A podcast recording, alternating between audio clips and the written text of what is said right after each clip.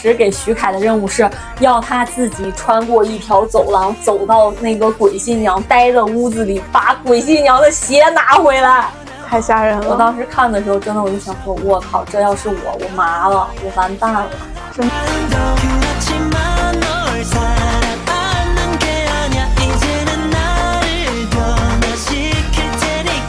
哎，我这样会不会把大家预期拔得太高？大家一看不好笑，会觉得你笑点好奇怪哦。没事，到时候那就来评论里评论就好了。不好笑去骂他们，一个脱口秀演员为什么这么不好笑？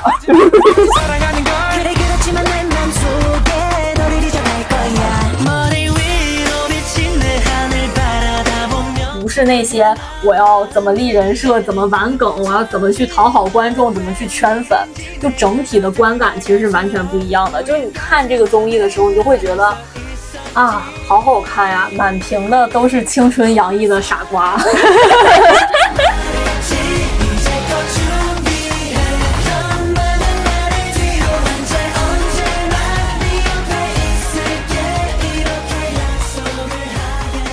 听下午茶时间，我是夏夏，我是蒜头，今天又来聊一个非常轻松的话题。对的，咱好像没啥严肃的话题，一期都轻松，只有轻松和更轻松。对，我们今天来聊一聊我们超级喜欢的综艺节目，也是因为离过年越来越近了嘛，然后也希望大家过年的时候在家闲的无聊的时候可以看看综艺，然后找找乐子。是的，那我们就开始吧。对。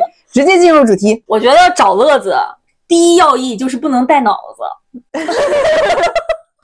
能带脑子找的乐子，真的有一种原始的快乐。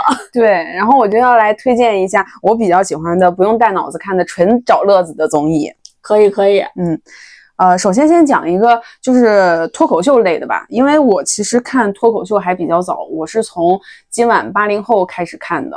然后我也是，是吧？我也是。就那个时候是王自健主讲，然后他会讲李诞、王建国和赖宝啊，他的朋友怎么怎么样。然后基本上就是李诞他们写稿子，然后王自健讲嘛。是的，哎，这个我要插播一下。嗯，我当时知道今晚八零后脱口秀，还是因为我们当时上大学的时候，一个专业课的老师，因为我们不是学一些节目制作相关的课程嘛，那个老师就给我们大肆。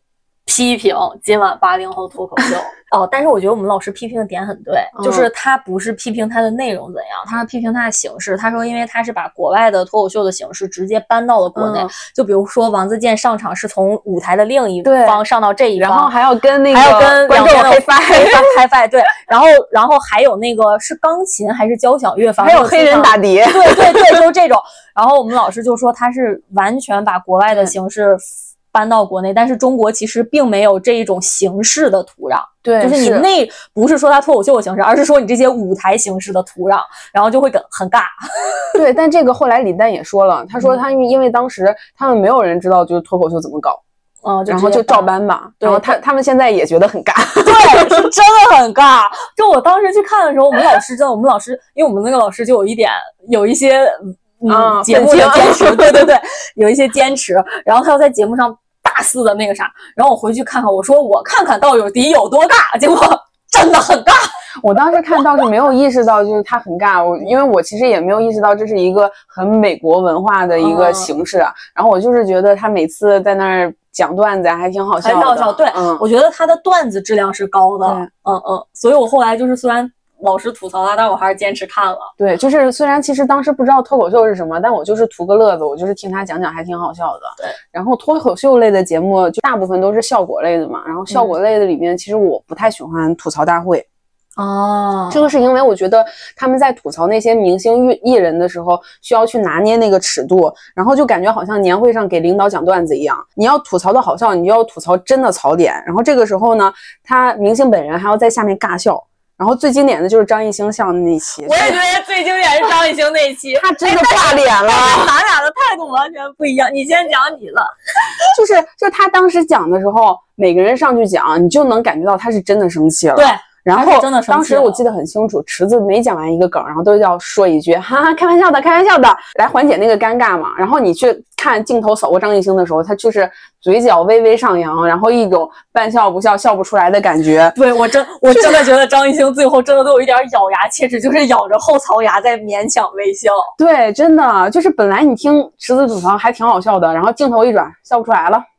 那真的没有，我看见张艺兴，我觉得更好笑了。我就觉得，就是你玩不起，你就不要上这个节目。我也想说，这个会不会是粉丝骂？我就想说，你你既然答应来上这个节目，你也知道这个节目是干啥，你又不是第一期嘉宾。对啊，你既然答应来了，你就应该做好准备的，并且我觉得他们的稿件应该。正常来说，应该都是过审的吧？应该都是拿给经纪团队审过的吧？我觉得，哪怕不是逐字稿，他们肯定也跟经纪团队商量过哪些点是可以吐槽的。对，这些点是没问题。我想说，你应该是做好心理准备来，你这是白脸给谁看呢？然后我就感觉他被气的那个样子就很好笑。他后面被嘲的是挺好笑的，但是我当时看节目的时候，我真是觉得很扫兴。我觉得虽然那个他们吐槽张艺兴要拿捏一点尺度，但是我觉得他们的吐槽真的还挺好笑的。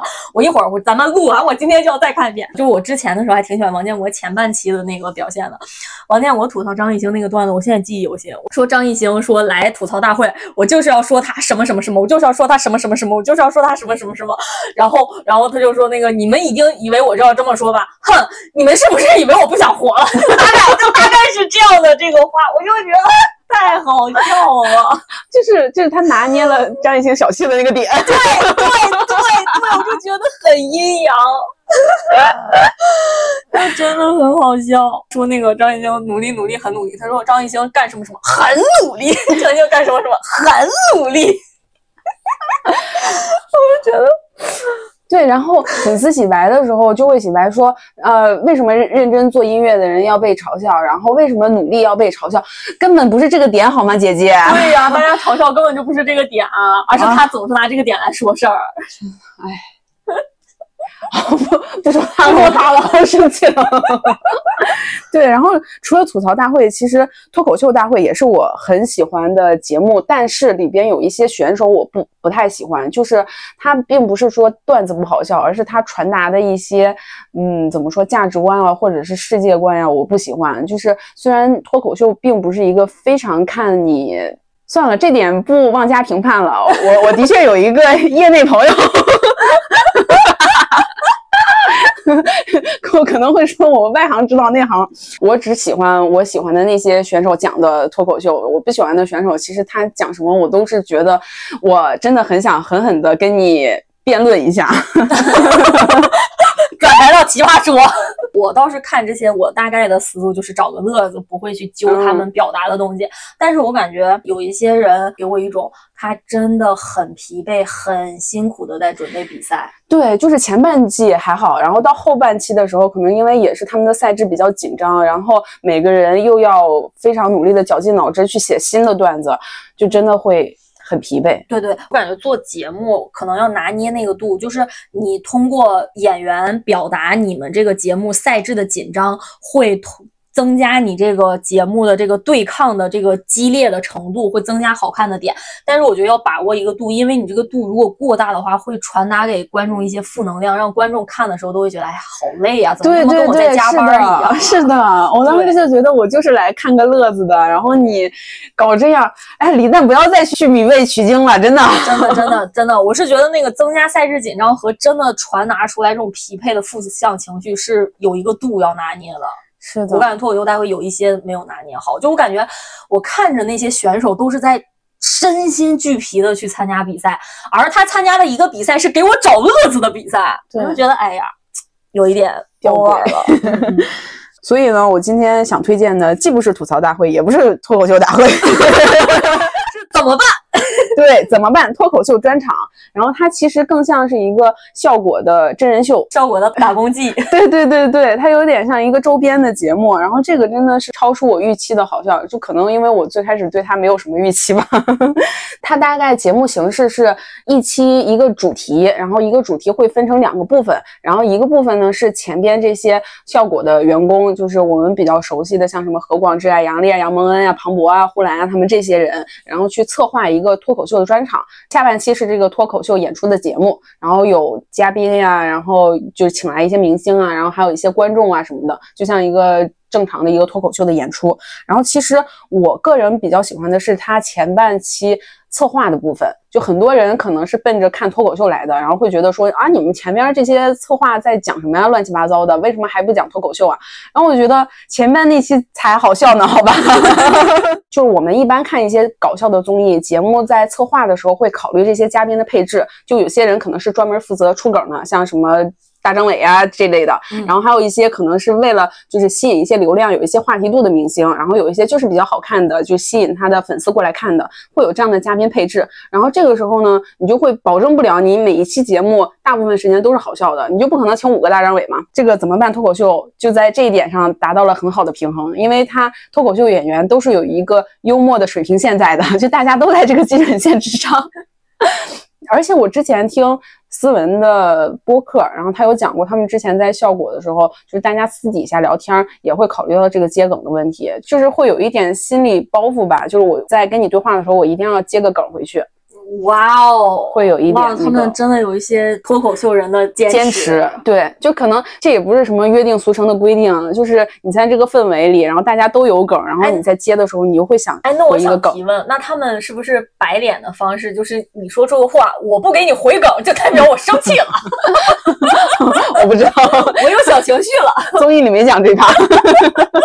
这个是我喜欢的第一个点，就是它基本上每个人的好笑都是在一个基准线上的。因为我也看过一些这个，就是他们前半部分的那个环节也是就是随机搞笑嘛。我一直以为是稍微有一些设计在里面的，因为我感觉搞笑浓度有点高了。我感觉是随机的，因为你想想他们那个节目流程真的很水，就是嘉宾也没有确定，然后好像这 来就唠两句，对对，谁来就唠两句，对。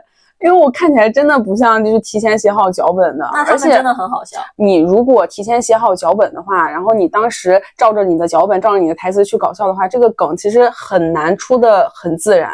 我觉得他们也不是专业演员。那他们那他们会不会有一个那个梗库？就是这个这句话说出来，我要调出来我梗库的第九百九十五条。有可能，因为大张伟是这样。对，我也觉得，我是觉得就是他们的以他们如果就是真的没有梗库，没有内心梗库，就随机说的话，是有点东西了。人家专业做这个的嘛，就是他可能都已经形成条件反射。那就还是梗库，这个话可以接我梗库第五条。对，这个是第一部分。然后第二点，我比较喜欢的就是因为他们都是熟人局。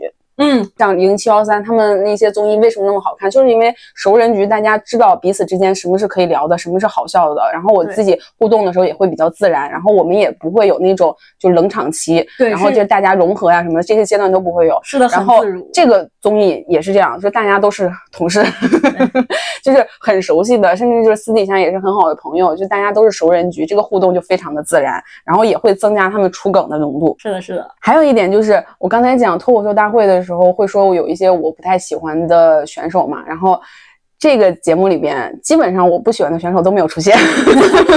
你你你不然点人家名好了。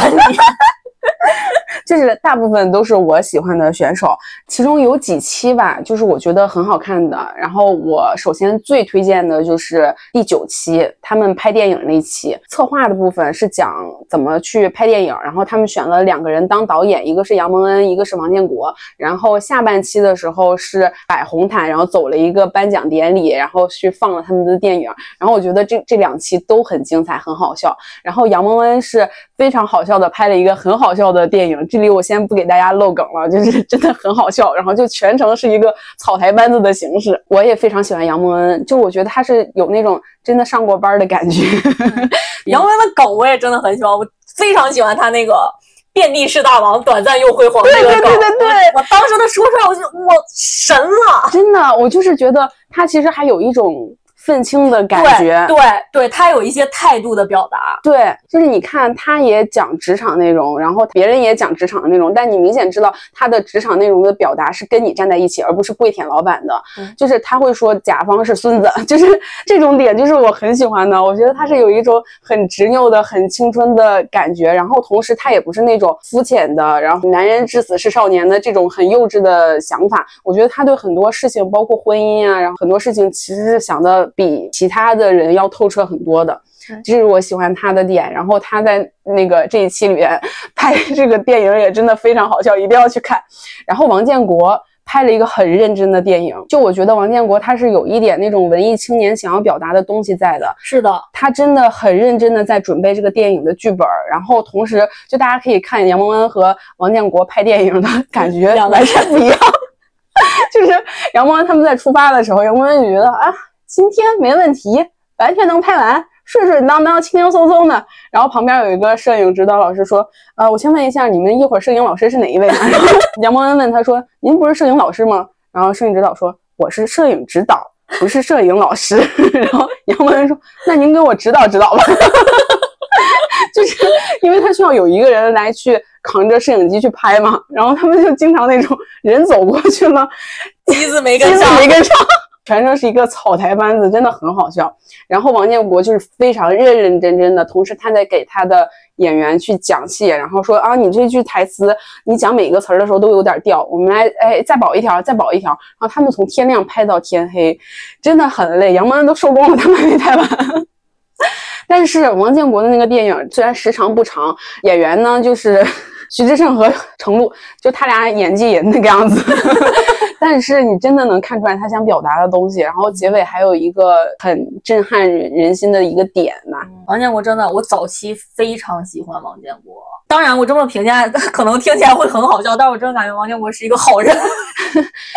他身上我感觉有很多很宝贵的东西。对，就比如说他跟李诞最开始就在一起，然后现在可能有一些天差地别的。差异吧，可能，但是我感觉他还是能非常的在自己的节奏轨道里追求一些自己的东西。对，我觉得这就是人生选择，你有些事情你是可以选择不去做的。对。你当然会折损掉那些你去做了以后能获得的那些福利啊，然后但是我觉得选择不去做是更宝贵的。对，你可以接受损失，然后你也可以接受一些看法和议论，但是你觉得自己想要坚持的东西是最珍贵的。对我就是觉得能看到一些他身上这种拧巴的点在。是的，是的，嗯，然后他那个影片拍的也是真的很好，然后还有就是他们运动会那一期 也很好笑，就大家可以看一看。哎，我这样会不会把大家预期拔得太高？大家一看不好笑，会觉得你笑点好奇怪哦。没事儿，没事儿，到时候那就来评论里评论就好了。对，不好笑去骂他们，一个脱口秀演员为什么这么不好笑？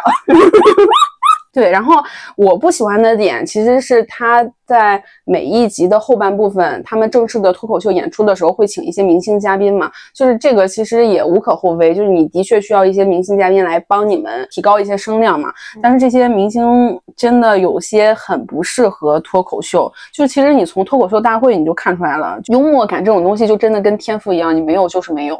嗯，然后哪怕别人给你写好了段子，你上台去讲，你也讲不出来那个味道。是的，是的，对，因为不在自己的语境里。可能有些明星他们的生活轨迹跟我们就是不一样的，或者说他们离我们这个生活状态已经很远了，可能是他们很早期的一些生活经历，然后就导致他们可能会 get 不到我们这些普通的打工人的一些梗。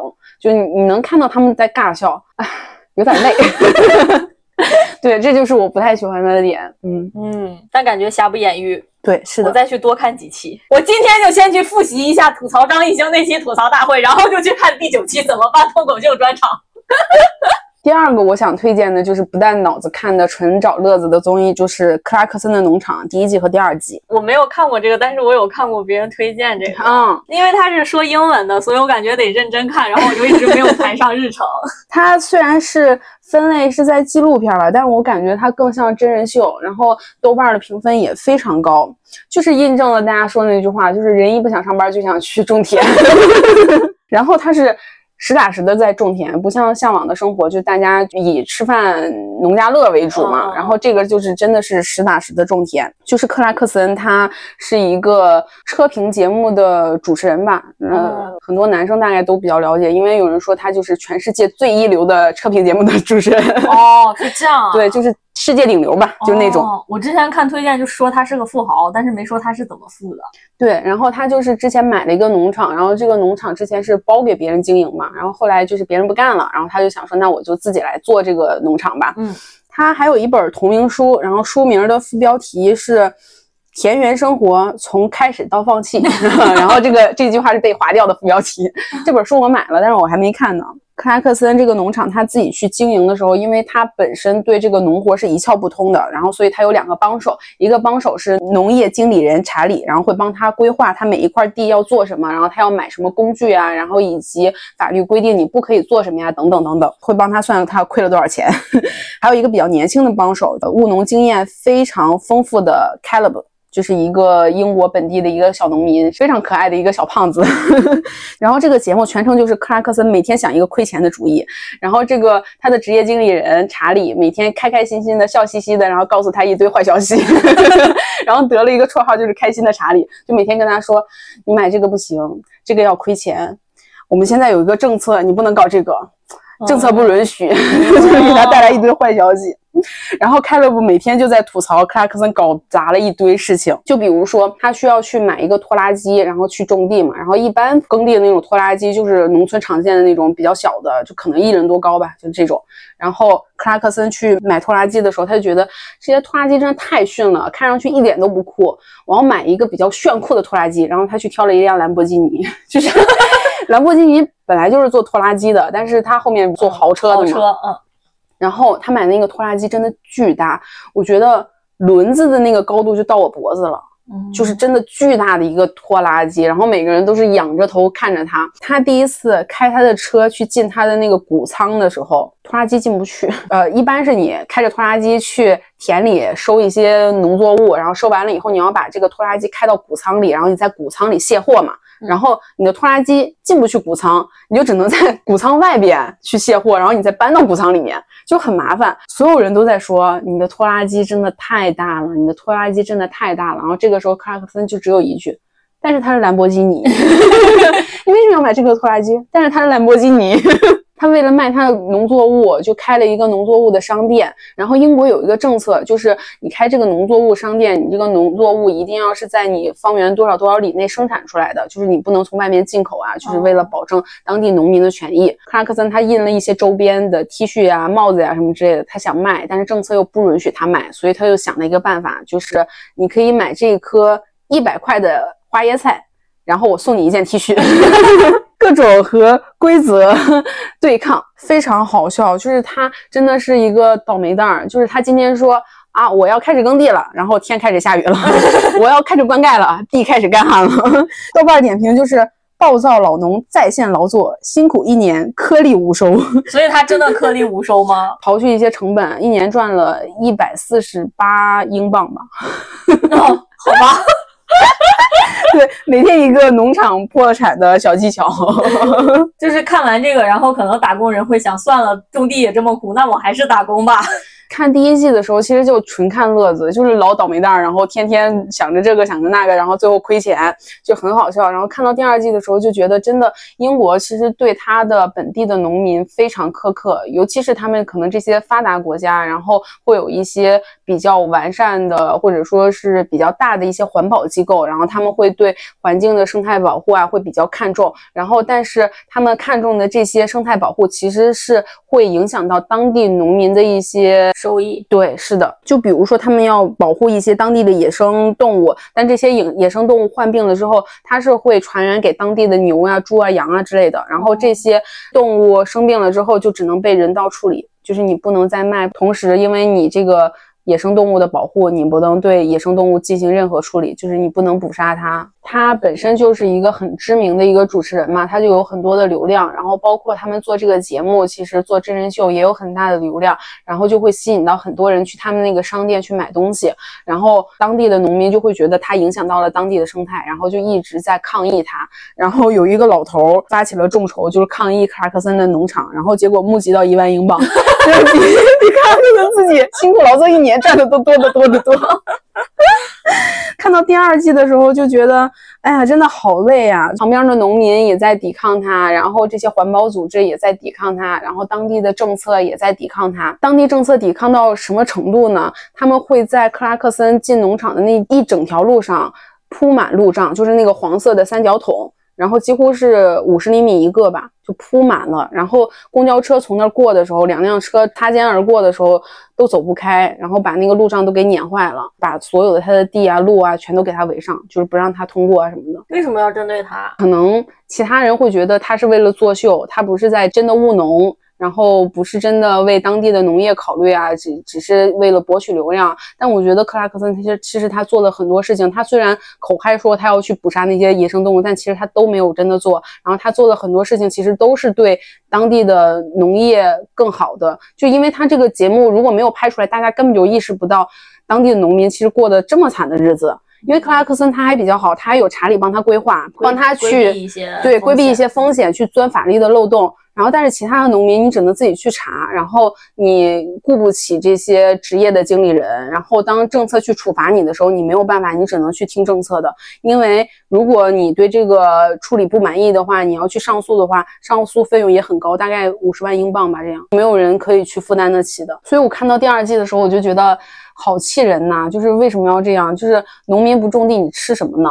他会讲到很多环保主义者比较理想化的一些问题，具体的我记不太清了。就比如说我们现在种植这个油菜，可能是需要去打农药，因为我们这这些蛊虫啊会吃油菜，但是这个农药呢又对当地生态不好，所以我们可以选择的解决办法就是不种油菜。但是我们不种油菜，其他地方会种啊。你对全球的这个生态保护其实是没有好处的。对，这就是什么形而上了，是不是？对对，看的时候就会觉得你们这些人真的站着说话不腰疼，真让你们吃太饱了，激进了，激进了。但是这个还是很推荐大家看一下，就是一方面是找乐子，然后一方面也是对这些农业呀，然后包括呃环保主义的这些了解啊，还是蛮有感触的。嗯，然后还有一部分呢，就是不算纯找乐子，就可能会涉及到一些动脑子的环节的综艺。是的，是的，是的，因为我本身比较喜欢看就是悬疑类的一些东西，所以就对这些有一些悬疑啊这些色彩的综艺也特别的喜欢。就尤其是我跟夏夏也都比较喜欢玩密室，所以对这种密室类的综艺更觉得非常的新颖。然后我最开始看那个密室的综艺的时候是看了韩国的，就类似于密室综艺，但是。我感觉看韩国综艺还是有一些，就是因为它是韩语，你看综艺的时候是真的非常认真的要盯着那个屏幕。但是除了这个缺点以外，韩国的那个密室综艺也非常好看，大家可以看一看。是那个犯罪现场吗？不是，叫啥吧？就神童演的那个。哦，那我不知道，因为我喜欢看《明星大侦探》，但是我。看完第一期的时候，我会去看一下原版的韩国的那个综艺，就是《犯罪现场》。然后我看完了以后，我会觉得《明星大侦探》本土化做的真的非常好。因为《犯罪现场》它其实更侧重推理，然后它没有那么强的综艺性。是的，是的，就是我看韩国的那个密室的综艺，也会觉得，嗯，好看是好看，但是说不上来哪儿有一点水土不服。但是我是看就是芒果台的《密室大逃脱》，我就是会觉得，嗯，是那味儿。就是他不管的是故事还是整个的节奏，都看着非常的舒适，比我看韩国的那个综艺舒适。哎，韩国的密室它跟我们解谜也是类似的吗？对，也是类似的，就是有一些找钥匙啊、找线索啊一些，然后它也会有一些机关设计的，确实还挺精巧的。我现在想不起来具体，但是就是当时会给我那个感觉，并且他们的恐怖也是挺顶的。但是我看韩国的那个密室综艺的时候，我当时本身的密室经验还不是太多的，我当时就会觉得他们的题很难。但是我后来本身玩的也比较多，也比较有经验了。我看蜜桃就有很多，我都能比他们更早的破解出来。所以我不知道真的是两个综艺里密密室的难题有差异，还是我变强了？你变强了。我本身也是觉得国内的这个密室的综艺，就我们国人看起来可能更舒适。对，这里要夸一下芒果台。我觉得芒果台虽然很多是从外来的综艺经验借鉴过来的，但是它本土化做的非常好。就它不像其他电视台，就照搬照搬照抄。对你就是明显感觉到，哎，好像这个场景不太应该发生在中国。对，你看，call back 今晚八零后脱口秀了。对，我觉得芒果台真的本土化做的非常好。是的，是的，尤其是像不管是明侦还是蜜桃，其实它都是基于一个大的故事背景下，然后有一些破案或者有一些闯关，然后它的这个大的故事背景，芒果台真的处理的很到位，就不管是一些比较宏大的家国情怀，还是一些比较恐怖的一些场景的设置，都能戳中你的那个点，就恐怖点嗯真的能恐怖的很到位对上。是嗯，我真的其实比较推荐，就大家如果比较喜欢这一类的，就可以去看一看《密室大逃脱》每一个故事，然后呃一是一期节目，然后整个的节目就是。几个嘉宾，然后进去之后，经过各种各样的闯关，然后最后还原出来这个故事，然后呃破解出来这个谜题。我感觉这个综艺非常值得人敬佩的，就是他们有一些密室的设计真的很巧妙，嗯就是我们普通就是你在线下生活当中能去玩到的一些密室，其实就受限于你的客单价和一些时长的影响，其实相对来说都是比较简单的。对，尤其我感觉现在的密室的方向都是更加侧重于体验，其实解谜并没有什么，解谜都是非常简单，就是你找一找线索，然后放一放位置就出来了。其实没有那个解谜的过程，大多都是体验。但是《密室大逃脱》里面的那个解谜，真的是在有在设计，你需要动一动脑子在解谜的，所以我就感觉就是能够弥补你在线下体验不到的一个，等于说是一个扩展空间。而且他们基本上会要么就是找一栋楼，然后要么去搭新的场景，然后那个场景就会很大，然后大场景就给了你很多做机关的条件。对，真的，我就是看他们，我都觉得我也想我也想，玩。对我真的就是我看他节目，我的体验也是这样，就相当于是一个场地更大、解谜更精巧、体验更丰富的一个我们线下密室的超级 Max Plus 版，对，是的，真的非常好。真的，我每一次看的时候也会觉得啊，我也想玩这样的密室。然后有一些场景真的设计，我现在都能想起来，就第几季我忘记了。就其中有一期就是他们去桃花谷还是去什么谷去找他们师傅，有一个场景就是。每一个人站在一个镜子前，然后这个镜子上本来是会有一些线索的，好像是有一些光影的线索。结果每一个人都在认认真真在这个这个镜子上找线索的时候，结果这个镜子突然就破了。其实它是一张纸，然后啊我从里面知道我知道来人了。是我知道那个，哦，我当时看这样的时候都惊呆了，我想，哎呀，太好看了，我也想玩儿。你线下不会有这种体验，因为没有那么多 NPC。对，线下真的就是没有那么多 NPC，尤其是你玩多了，你就会知道你这个时间段，你这个成本大概有多少 NPC，大概是个什么情况，其实你就知道，就不会你甚至能盘出来，哦，这个是刚才那个人换了衣服来的。对对对，不是最后有一些关卡，就是每一个人都要坐着船划去里面去捡某一个东西的碎片，嗯然后里面水里就站着一个人啊，我也看过那一期，我当时看这个时候，我就想说，这要是让我去，我得吓死，真的真的要吓死我，想想就害怕。你想你自己往一个黑黑的山洞里面滑，在船上，然后里面出你就知道里面有一个人等着吓你，对，而且你在就是一个船上的时候，你没有你无处可逃，对，没有安全感。真的。嗯尤其如果你在看一些《盗墓笔记》的一些小说啊，然后你有那种场景的话，你真的啊，脑子里都是对，真的无处可逃。无处可逃。整体的那个故事，真的我觉得也都非常的完整。对，是的，嗯，然后它也很全面，就比如说有一些职场的，然后也有校园的，然后也有，然后也有一些呃传奇故事，比如说一些巫术之类的，对，中式恐怖，中式恐怖，中式恐怖真的非常的经典。对，中式恐怖，红衣新娘，哇，是徐凯那一期吧？徐凯那啊，期真的，他真的好好笑。超级好笑，但是也超级顶。对，真的很恐怖。那一期真的很恐怖，那一期就是中式恐怖，就开始就是一个鬼新娘的一个这样的概念。然后当时给徐凯的任务是要他自己穿过一条走廊，走到那个鬼新娘待的屋子里，把鬼新娘的鞋拿回来。太吓人了！我当时看的时候，真的我就想说，我靠，这要是我，我麻了，我完蛋了。真的，徐凯真的很好笑。对，当时我看他，他真的很好笑。然后我当时我真的，我看这个综艺的时候，我就想说，哎，明星赚钱也有不容易的时候呀。而且有的时候你条件反射，你会忍不住爆粗口，然后你明星在镜头前面又不能。对，真的恐怖的时候真的会爆粗口，然后你也不能太丑，对，是的，因为你毕竟是在节目里嘛，然后就还得尽量得体。真的，我有时候看那个明星突然被吓到的时候，真的我就感觉他们把那个国粹咽回去了。真的，他们有一些人被吓就是失声状态，我就想说，失声一定是因为不能爆粗口。彭昱畅那一期，就是一被吓就下跪，一被吓就下跪。对，推荐彭昱畅和陈陈伟霆他们俩那一期，陈伟霆真的是个铁坦，我看完了以后，我真的觉得哇塞，我好想跟他一起玩密室。陈伟霆真的好像一个机器人儿，他不像一般的铁坦，你跟他玩的时候，你只是会觉得有安全感，然后他就像一个正道的光，让你觉得哇塞，这个密室不再黑了，你跟着他再也不用害怕了。是的，他会去抓鬼。是的，是的。我觉得大家如果没有看过的话，可以先从徐凯和彭昱畅在的期开始看，他俩真的很好笑。真的。然后还有大张伟，大张伟也很好笑。但是大张伟出镜很高，基本都有。对，主要是大张伟在每个节目里都是碎好笑的。他真的是碎嘴子。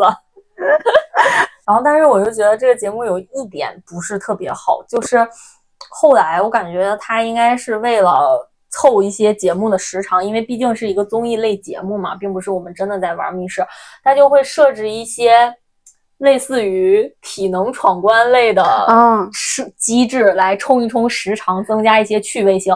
但是我想告诉节目组，有可能节目组听不到，但是我还是想说，并没有趣味性，只是在撑时长。对，感觉就是突然变成了疯狂的麦吉。对对对，就它会穿插一些疯狂的麦吉类，就比如说在一些游戏关卡里会突然设置那种高空索道，然后每一个人要一起攀爬过去，对。挨个儿攀爬过去，或者是有一些什么机制，你需要用，比如说你需要用一个钓鱼竿儿把什么东西勾起来，嗯，然后或者你需要去一个危险的地方把一个东西拔出来，这种就是真的会变成疯狂麦吉。当然，这种其实观众看起来，如果你不喜欢这个明星的话，其实没有什么趣味，对，因为他并不具备那种危险刺激。你明知道它是一个很安全的综艺节目，而且有的时候还挺着急的，就是你弄半天都弄不成。对普通观众就是会看一个呃，其实没有任何安全风险的游戏设置里面，然后呃，嘉宾们弄半天也弄不好，然后伴随着一些尖叫。是的，是的我的，每一次到这种关卡，我都会快进过去。但是整体的游戏设置，然后包括一些解谜的设置，真的还挺巧妙的。对，然后我还要夸一下这个里面的 NPC，真的很好，演的真的很好。对，而且就是有的时候他明星嘉宾会故意的去逗 NPC，然后 NPC 他完全就没有出息，对对，真的很敬业很。对，真的很惊艳。然后它里面的一些那种设计也真的很好，就比如说它会有一些地方就让你去拿一个什么东西，然后这个 NPC 就在这儿坐着，你不知道 NPC 什么时候会突然给你一下子，对，就真的很妙。然后再加上它里面的一些故事情节和 NPC 的演绎，有一些时候真的会很感人，比如说说一些亲人之间的感情，或者会说一些呃友情之类的，就是有时候你看着还会想要落泪，是，激情落泪，真的 真的真的很不错。然后它就是一个伴随着刺激，然后又伴随着体验，然后还很好笑的一个综艺。对，嗯就是元素很丰满很丰满，对，嗯，很丰满，很丰满是。。然后那我就要说一下，除了蜜桃，我还很喜欢看芒果台的另一档节目，就是《明星大侦探》。嗯，这个我真的是从第一季开始追的，就我也是，我也是。说起来有点羞耻，我当时之所以看这个节目，是因为我当时在磕刘昊然和欧阳娜娜的 CP。你真，你真的很爱磕 CP，你真的很爱磕 CP。但其实他们那一期并不是很好看，就是推理也有点弱。但是当时因为就是第一次看这种类型的节目嘛，然后一下子就入坑了。是的，是的是的，是当时的。把前面几期追完了以后，我就后面还没有更新，我就去看了刚才说的那个韩版的原版的那个嗯犯罪现场，然后我就觉得芒果台的这个《明星大侦探》真的是又好笑，然后又有推理。对我当时看明侦是因为朋友推荐，然后我就去看了一下，我也是会觉得哦，好新颖，哇哦，对，而且他的常驻嘉宾都非常好，嗯就是非常入戏又非常有梗，尤其是大张伟，有大张伟的部分都非常的好笑，没有错，真的。然后还有就是像一些之前没有太关注到的，像魏晨呀，我看之前我都不知道他居然这么出梗，魏晨真的觉得，而且魏晨很聪明，而且很帅。魏晨真的很聪明、很帅又很有梗。对，而且魏大勋也很好笑，而且魏大勋没有包袱。就一般一些明星来的时候，大家玩角色扮演都想扮演一些帅的呀、的酷的呀嗯这种角色，然后但是魏大勋就是承包了明侦的蓝领角色，没错，什么保安呀，然后这这些什么他都演。然后小公主，对因为我这个小公主不够了吗？我够够的了。真的就是反串白雪公主那个，她真的是没有一点包袱。是的，虽然之前孟宴臣没有出来的时候，大家也没有觉得魏大勋特别帅吧，然后但是怎么着也你也是一个高高的，就是是走这这方面路线的一个而且男明星吧。而且最难得的是，人家当过练习生哦。对，是的。人家都能跳脱出来这个包对，，真的，他虽然愚蠢，但是他知道自己可能就是推理方面不太擅擅长，他也不会太显这一点。对对对对对，有的就是明明你推的也不行，然后你还要显一显，特别发言，特别爱发言。是。然后其他的像一些推理挂的聪明的圈粉的嘉宾也很多，就像白敬亭，嗯白敬亭在明侦真的非常圈粉，然后后来他。演那个开端的时候，他也说，就是之前导演是因为看到他明侦的一些表现，就觉得演这个角色就很贴合。哦，真的。然后尤其是无剧本那期，我记得是叫头号玩家吧。最开始的时候，那个设置就是大家都失忆了，然后你不知道你的角色，你也没有剧本，然后你就是盘着盘着来去自己盘你自己是哪个角色，嗯，然后他就盘着盘着发现自己是凶手，然后又发现凶器就在自己兜里。也不算凶器吧，就证据，证据就在自己兜里。然后你要一边不动声色的把证据销毁掉，然后要一不动声色的把自己安到其他的角色上去洗脱自己的嫌疑，真的很厉害，很棒。然后包括还有一期就是投票阶段，他去盘出了每个人投票的票型。就是比如说到最后投票，就是何老师和撒贝宁了。那你如果去投何老师的话，那撒贝宁就逃脱了；如果要去投投其他人的话，那可能就不是这个结果了。然后他就会盘出这个票型，然后去投给对应的人，然后让自己成功逃脱。真的很高光，很精彩，而且他还会收敛，就是不会像那种知道点什么就马上炸呼出来的那种。对对对，并且他扮角色扮演的时候也很走心，对也很好笑，是白 rap。白 rap。然后还有张若昀，我觉得可能演员都会更有信念感一些吧。就有一期我记得是，嗯，名字我忘了，玫瑰酒店还是什么，就是有戚薇的那期，王鸥啊，然后张若昀他们，然后张若昀扮演了一个西装变态吧，然后他去对着尸体拿了一个玫瑰花去念了一段悼词吧，然后非常的入戏，就是你在那个场景里看是有点中二的，但是他演的非常好，很有信念感，真的好帅呀，太帅了。信念感真的是演员的信念感。真的，张若昀，我猜他玩狼人杀一定超级厉害。就是他虽然有时候推理的时候可能不太强，还原密室的时候可能不太强，然后呃投票的时候也经常投错，但是他非常能抿对方的状态，就是他能通过你变数的一些词汇、一些细节，然后来去推测出，哎，你这个心理可能是凶手的心理，就是非常能抿这种状态，他真的很厉害。那他好厉害哦！对，还有其他女嘉宾，像鬼鬼，我也我也很喜欢。就是虽然她有的时候很吵，但其实她真的很有活力，很搞笑，而且很擅擅长搜证。就很多次那些关键证物都是她搜出来的。对对对而且她搜证真的就是拆家搜证，我全都给你掀出来，你藏什么我都能给你找出来。对对，搜证犬。对，真的。而且她也知道她自己不擅长推理，她就重在搞笑和搜证，就很懂得扬长避短。对哎，真的，我我感觉他们真的找人也很巧妙。我在看第一季的时候，我其实一直在思考他们是怎么找到鬼鬼的呢？对我想说鬼鬼已经应该淡出大陆娱乐圈很久了，是怎么搜罗到的呢？真的，而且很合适。找人也很妙，给综艺节目找合适的嘉宾，其实是一个非常重要的工作。因为我们在大学的时候就会学一些这种节目的设计嘛，然后其中一个非常重要的工作就是给节目找到合适的嘉宾。我还记得当时我们老师留一个作业，就是让你策划一个综艺节目，然后并且找到合适的嘉宾，并且要每一个嘉宾阐述你找他的理由，以以及让他在节目当中的定位。嗯，就找嘉宾这个其实是一个非常妙的工作，然后所以我当时就会觉得他找着鬼鬼太妙了，真的。嗯，有的人就是专门要出梗的，有的人要搜证的，然后有的人要负责一些感性的情感的情绪的输出，然后有些就是盘逻辑啊什么的。你这个配置首先要配置好，然后同时你还要去协调它的咖位之间的一些冲突，然后性别一些一些搭配啊什么的，真的很妙，太妙了，真的。对，然后何炅和撒贝宁就更不用说了，我觉得何炅几乎是全场脱稿最多的，就是别人念时间线呀、人设背景啊什么的，有的还是需要看稿子，他几乎很少看。何老师真的很敬真的业，很牛逼而且你像他应该是工作量最多的，就对除了那些在剧组的，咱就不说，就是正常这种工作，他应该是工作不算少的，他还能做到他一年这么多节目，然后还有一些很大型的一些晚会，然后他还能在名侦里做到脱稿，对真的很厉害。厉害而且他不只是脱稿，他从正确率啊，然后推理啊、综艺效果呀，就是包括他当凶手的一些逃脱率，他就是六边形战士，对他没有短板。对，就是他真的是在节目里面是在认认真真的干活儿，并不是在走行活儿，对是在认认真真的就是参与。推理，人家也出脑子，然后也要给你想这些综艺效果。对，然后 Q 流程人家还脱稿，对，是的，真的很牛。还有撒贝宁，我真的很，谁发现的撒贝宁有这个天赋的呢？真的，而且撒贝宁可以说就是没有替代。我真的觉得就是明侦没有了撒贝宁，真的缺了一大块儿很精华的部分。是的，是的，就撒贝宁他的那个梗，然后包括他的学识，包括他的咖位，包括他的风格，对，真的很稀缺。就是一方面他在节目里是承担了普法的工作，就是他会站在我们要维护法律的公正秩序，然后要追求更公平的世界的角度在分享。对，然后正战士，对，同时他也不让人觉得他在讲假大空的那些大道理啊，在掉书袋儿。是的，然后就有一期吧，我记得是叫《请回答一九九八》吧，就是蔡康永来的那一期。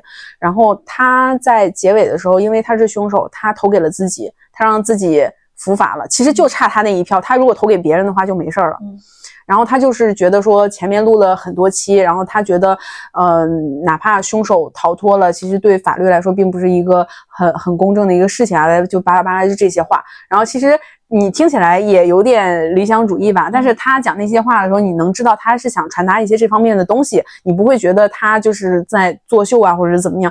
这个话，这个决定，但凡让给别人做，就会觉得很假很装。对，嗯，他真的是无可替代。是的，然后另一方面，他也特别好笑。我记得去年春晚的时候，那个脱口秀效果那帮人上春晚，然后旁边就站一个撒贝宁来去 Q 流程来去互动。央视的主持人真的没有任何一个人可以替代他的角色，是的，真的只有他适合站在那里，只有他能做这个活儿。是的。但是就算是他，也没有挽回这黑暗的三分钟。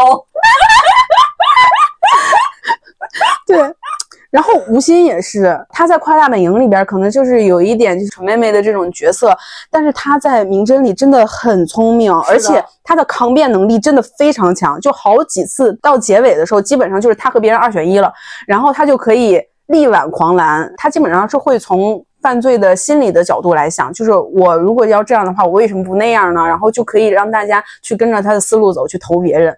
他真的很厉害。对，吴昕在里面的表现真的很好。然后还有一点我非常喜欢明侦的，就是它的系列感很强。他用做 IP 的思路做了很多系列的故事，然后就让每一个人其实，在那里边的那个人设角色都非常的立得住，然后就是是传播性也好，然后效果也好，然后出名梗的概率也非常的多。是的，就比如我非常喜欢的 No 做 No Die，他们后来还开了一个那个晚会，你看了吗？对我知道哎呀 我真的觉得，真的嗯，好会呀、真的啊，这个 No 做 No Die 真的是一个很古早的流行语了。你你要是不提他们，你现在根本就想不起来这是一句当时的流行语。对，对。，no so no die why 什么 YU try 对对对对对。如果我开挖掘机，你会爱我吗？对对对，然后他还出那种名曲，就是那个达芙妮 LV 对，就是那个啊、嗯我可以帮你吗，Burberry？什么呃什么的眼里哭泣，对对对，我觉得这一点我也很喜欢，就是他们改编的歌也很多，还有之前那个鬼鬼唱那个什么杀马特杀马特，洗面吹洗面吹吹吹吹。真的很有才华。真的，就是我很喜欢他们做这种音乐性的搞笑，真的我哎，我也非常喜欢音乐性的搞笑。对，要不然我之前脱口秀大会三的时候，我一路压王冕呢。就是我当时因为我觉得弹唱那种很搞笑的歌，然后同时段子也写在里面的，就是很搞笑，我就很喜欢这种音乐性的搞笑。就 No 做 No Die，我真的非常喜欢。然后包括他们里面就是设定的那些人设呀，像白 rap 就是非常立得住的人设。是的，对，而且你知道吗？白 rap 甚至是一个从快乐大本营延续到明真的一个人设，我就真的觉得啊，我是白敬亭，不是谁的替代品。对，但是他当时在夸大本营的时候，真的是念 rap 念到脚趾挠地。真的，他当时竟然还是一个养成系白 rap。对，就是有点尴尴尬。对，白 rap 后来在明真上唱那个 Johnny J 的，不用去猜，哇，真的很好听。他对，你可以看到他的成长，他的进步。然后到后面，就前一阵他还去了马思唯的演唱会。嗯，真的，这个说唱圈终究是让他给混进去了。没错。然后，然后我感觉明真他起名儿也非常的有梗。对对对，就他会有一些名儿让我起的哇太有梗。我记得是哪个主题我忘记了，但是就是大上海背景，那个王鸥演一个欧茉莉啊，欧茉莉，然后乔任梁是乔钻石，对，然后他，然后他们说的时候还会说。哦，茉莉，乔 钻石，对，我觉得哇，而且王鸥那一场真的好美呀！我觉得谁想的呢？真的，而且她的妆造真的非常好看，就每一个造型，你你哪怕就单拿出来不看脸，你都知道哦是这个角色，对，就非常的印象深刻。是的。我现在都记得王鸥穿粉色的亮片的衣服，对，而且那个锁骨上都打的有高光，真的很好看。对，我觉得她起名真的起的很妙，很多名我都会觉得哇，好妙，真的。给小编加工资，而且它里边的细节也很多，就比如说他那个医生就叫没毛病医生，对对 就很贴，就很有梗，然后又很好笑。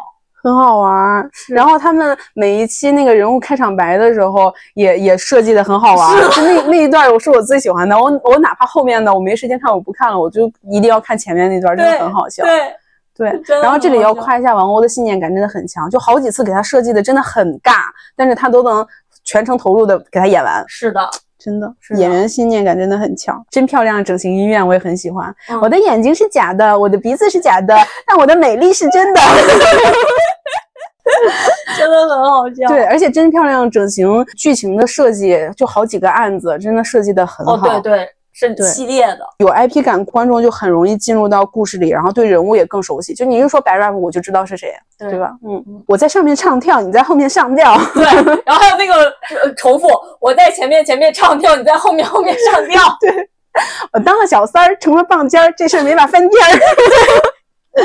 爆梗真的好多呀，真的好多。然后我不喜欢的点就是，毕竟它是一个推理真人秀，就大家核心其实想看的还是他的作案手法呀、推理啊等等。然后有的季就是脑洞开的太大了，就太侧重故事了，然后导致你全程其实嘉宾都在盘这个故事线，然后在盘这个人物背景，对作案手法的推理就反而很少。然后还有就是。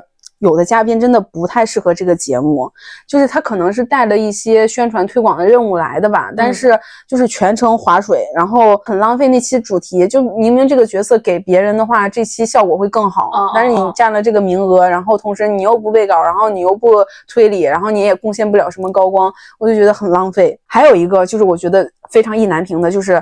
王冕他参加了《明星大侦探》，就参加了一期，那一期因为某些没有交税的人没有放出来，至今没有放出来，我真的很生气。而且那期是木偶主题的，就是他那个恐怖主题也非常好，恐怖系列也很好。他木偶主题做了三期，第二期是王冕来的那期，然后第三期是就是上一季出来的那期，然后通过第三期这个木偶的主题，就是可以还原出来第二期王冕来的那期，王冕是凶手，并且他逃脱了。哦，你想想，一个第一次来明侦的人，他还玩的那么好，他还逃脱了，然后结果没放出来，真的，我要是王冕，我呕死了。哎，没事儿，不重要。王冕现在活儿挺多的。这个节目就是我后来看的，没有最开始看的起劲儿。我感觉也是有两个方面吧，一方面就是它会设置一些很庞大的背景，甚至它有一些节目是第一期就盘背景，第二期才进到凶杀的，我就会觉得你这么重的一个头没有必要，其实，因为重要的还其实还是凶杀案和盘线索嘛。这么它大的一个前期的背景，其实没有必要。这是第一个。第二个就是他们有的时候会为了让这个案件更精彩，他们会给这个案件设置的非常复杂。我记得其中有一期就大概是你穿到我身上，我穿到你身上，他又穿到他身上，然后还有时间点，就这个时间点是我穿你身上，那个时间点是你穿我身上，是的，就很复杂。就是你看的时候，其实会非常的疲惫，让人产生疲惫的感觉之后，其实这个案件精不精巧已经不重要了，因为你已经不想去探究它了。这个时候我其实都没有带脑子看，我没有跟着他们的思路去去分析了，嗯因为的确很累。对，就是第一季的时候，其实它就是一期一个案子，就很快，节奏很快，对对对对对，就还蛮好的。就反正还是一个度的原因嘛。对，而且明显能感觉到，就是这个节目好了之后，就后面的商单开始多了。嗯最开始的时候，他们还用拍立得拍照片，后面就开始用 OPPO Reno 几，对，是的。然后还有一个我想推荐的综艺，就是《森林进化论》，它是由明侦的一个先导片的游戏衍生出来的一个桌游的综艺。我不知道你有没有看过，就明侦的那个《森林进化论》，也是王冕呀、什么孙怡呀，就他们几个人玩的。我知道这个，但是我还没看。我看过有人推荐，对，你可以先看明星版的，就可以帮你熟悉一下规则，然后还可以再看一下大神版。大神版真的非常精彩，那一期真的超级精彩。我就是看了这个先导片，然后后来这个出衍生综艺的时候，我才看的这个综艺。嗯而且本来这个也是因为就是那一期反响特别好，所以是出了这个衍生综艺。哦然后但是其实这个衍生综艺我只看了两期吧。我还没有看，因为真的太烧脑了，脑子有点不够用。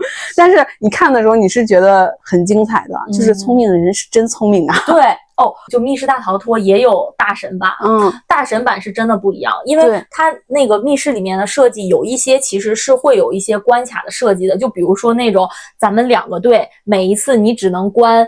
一盏或两盏灯，啊然后看谁关最后一盏灯，就大概这种设计。其实明星版你能感觉到他们玩的时候，就是咱走一步看一步，对对最后咱哎稍微有点小巧思，但不多，咱走一步看一步。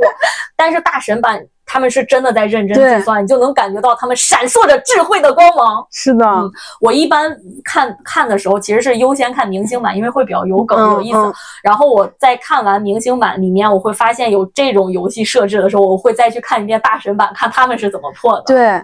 而且就是他们在解这种题的时候就非常快，就明显感觉到人家在用一些数学思维，马上就算出来了。是的，是的，是的，像那个就明侦有一期，我记得是刘昊然，因为他们要算那个时间线，就是呃每次是二十一天还是怎么怎么样，他算时间线，然后刘昊然就是一点一点在本上一次一次列出来，然后大神版真的就一下子就算算出来对，心算就直接来了。聪明人是真聪明。这个人是真聪明。然后我喜欢《森林进化论》的点，就是因为我本身我的 MBTI 是 ISTJ，就是本这人是非常遵守规则和秩序的，就是所以我有的时候去玩那个桌游的时候，我就会很死板，因为你桌游的规则是这样，那我就会严格的去按照这个规则玩。然后，但是我看《森林进化论》的时候，尤其是火树，就是这种高能玩家，其实会非常巧妙的利用这个规则，然后达到这种目的。就是这种技能是我非常欣赏的，就它并不是不遵守规则，像不遵守规则的综艺玩法其实也很多，就比如说玩的很脏，对，像极限挑战这种吧，就有的时候对对对它就是给你空间让你玩赖的，对对对然后并且你嘉宾玩赖的时候，其实也是有梗好笑的，就比如说大家看孙红雷玩赖的时候，其实也是挺好笑的。看他们欺负王张艺兴，对对对很好笑。但但其实我不是特别喜欢那种，就是这种玩赖给我感觉就好像就是你排队排的好好的，然后突然有人来插队。就虽然我也知道，就是他不插队，如果就是平平淡淡的话没有效果，他的确不好看。但是我自己会不太喜欢这种。就如果你能玩出来梗，就像对孙红雷那种就很好笑。但如果你要是玩不来、玩不出来梗，就会很招黑，就会觉得哎，你怎么好蠢啊，还在这儿对你这个素质好低啊，这这一定会被被骂的。对对，一定要有梗我。首先就是会觉得，就是这种不遵守秩序会就是打乱我的秩序感，就会让我觉得很难受。然后，但是像火树这种高能玩家，他就是合理利用规则。比如说你不让插队，那我是不是可以通过给你置换点什么，然后我来换取你这个位置？这个时候，他们这种置换一般都不会用到什么钱呀，或者是他们游戏里的生命点数啊什么的，就他们非常精明，他会置换一些信息。比如说你想知道我是什么牌吧，我置换给你，然后你置换给我点什么别的，就是很聪明、很巧妙，然后同时又达成这个目的。然后这这种我就会觉得你是在这个规则的框架下，然后你没有打破我的秩序感，然后同时你干成了你想干的事儿，然后我就觉得啊，好羡慕啊！你的秩序感好强啊！你看综艺都会有秩序感。就是没有办法，就虽然有的时候我没有说，但其实我心里就是觉得隐隐的不舒服。哦，还有就是它里边的有些嘉宾是真的很有意思，像黄子弘凡，我不知道你知不知道我道知道他，我知道他。很欧皇，就是他真的是非常幸运体质的那种。名侦先导片儿里边玩的那一次森林进化论，因为他们这个游戏规则就是你出场的位次会很影响你后面的游戏走向的。就是当时他是一个点数啊，然后他的牌呀、不是一个很好的一个程度，然后他就一直在想说，如果这个轮次从我开始的话，我还好歹还有一点胜算。然后别人去掷那个骰子，他就说啊，你给我掷个六吧，给我掷个六吧，然后一掷掷个六。就这种情况出现过不止一次，就导致有一次我刷抖音的时候，刷到他唱了一首什么“恭喜发财”呀，还是什么歌？那首歌好长，他唱的全曲三分多钟，我不敢划走。你好好笑啊！怕把福气给划走了。然后我看，我看评论区也都是说。看到你在唱，没有办法，不敢划，听完吧。怎么唱这么长？下次少唱一点，真的不敢划走，笑死。而且就是他不是那种纯傻白甜，就是他真的有点脑子，但不多，就有一种大智若愚的感觉，就是运气又超好，然后又很好笑。就是很可爱的一个男生。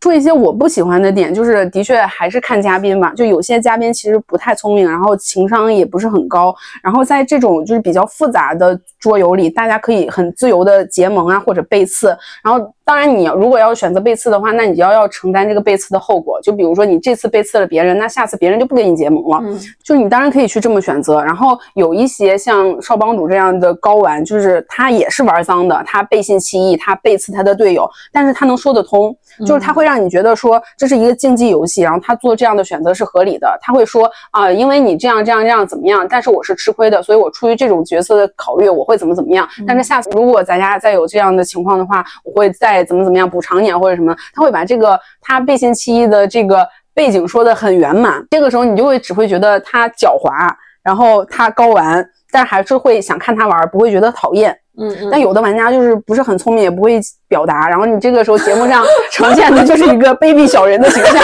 我真的觉得你还不如不上这个综艺呢，就你显得你又笨又蠢又坏。就是当然了，就是像我这种就是秩序感很强啊，然后也不是很聪明的呀，真的去玩的话，我也是被别人按着打的。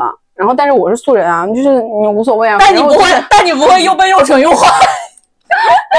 对，我觉得这种这种节目的确对不聪明的人，或者说情商不高的人，不太讨喜的人是有一点吃亏的。但是你既然选择了上这样的综艺，然后你呈现出来是这样的一个负面扣分的形象，真的不如不上呢。嗯，还有一些选秀类的节目，我感觉也挺好看的。就是大家其实看选秀，多数其实还是出于追星的角度去看嘛。然后，但是我曾经看过一个选秀，就。不不以追星的目的来看，就是把它当做一个综艺看，也是非常好看的。就是《明日之子乐团季》，就《明日之子》它整体是一个选秀节目，然后它乐团季就是呃以为了组最后组成乐团出道为终点的一个选秀的节目。它是这样的，就是来参加的人都是呃在这个乐团里面可以承担一个角色的，就比如说你可以是主唱，你可以是鼓手，你可以是吉他，你可以是贝斯，或者还有一些。呃，比如说像马头琴这种非常有特色的民族乐器，然后以这种形式来参加，然后大家都每一个人至少有一项特异技能，然后最后大家会在这个节目的赛制下，最开始是大的团体，然后最终逐步逐步逐步的淘汰，然后淘汰到这个团只有一个标准乐团的配置，然后再去比拼，就大概是这样的一个机制。这里面我觉得它跟目前的一个呃选秀市场一个比较大的差异的点，就除了它是选这个乐团这个形式以外，它还有一个点就是来参加的人其实大部分都是纯素人，他不是那种签了经纪公司有一定出道培训的素艺人。对，是的，只是纯素人，就是。真的就是那种，比如说音乐学院的，然后有一些表演经验或者有一些音乐梦想的这种大学生来参加，然后他们在整个的这个成团的过程当中，你就会发现他们真的是在一个社团或者就是在自己在大学组乐团的这样的一个形式，大家只是一起在讨论怎么来组乐团，怎么来做音乐，怎么来比赛。就是真实的来做这些事，而不是那些我要怎么立人设、怎么玩梗、我要怎么去讨好观众、怎么去圈粉。就整体的观感其实是完全不一样的。就是你看这个综艺的时候，你就会觉得啊，好好看呀，满屏的都是青春洋溢的傻瓜。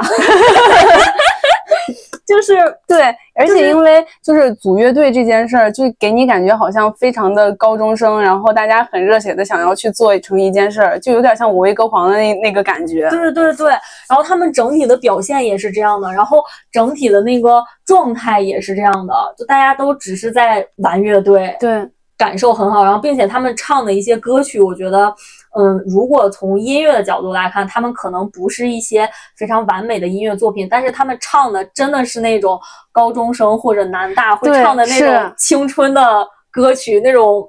青涩的爱情，或者一些呃莽撞的友情，对，其实你能感觉到他唱出来的那种青春的感觉，和那些选秀歌手里唱出的那种感觉是不一样的。对，就整个是在目前的这个选秀市场里，一匹清爽的黑马冲出来。对，整个节目真的非常的清爽。对，而且如果喜欢磕 CP 的话，里面真的很好磕。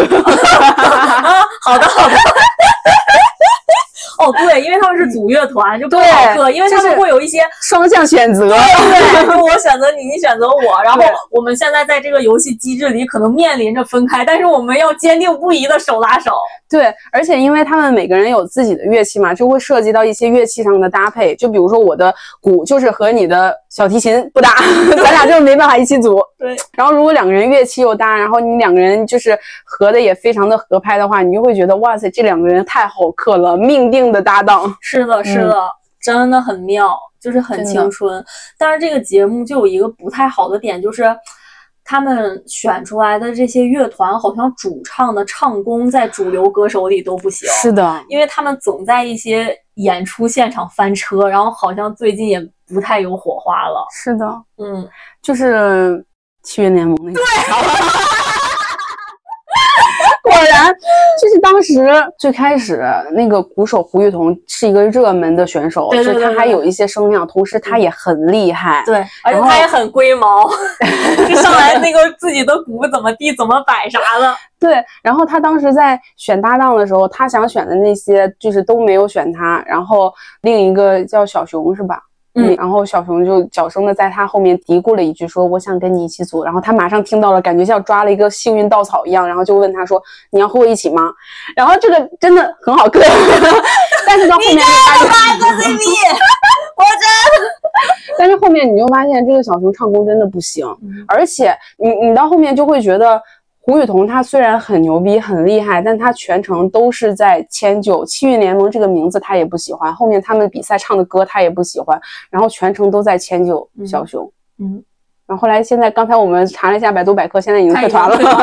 是，对，然后。趣味联盟也真的太翻车了！我记得当时这个节目刚结束的时候，他们的商演还比较多，每一次商演都会有翻车的视频。因为他们算是里边最出名的乐团了。是的，嗯，但是他们太翻车了。对。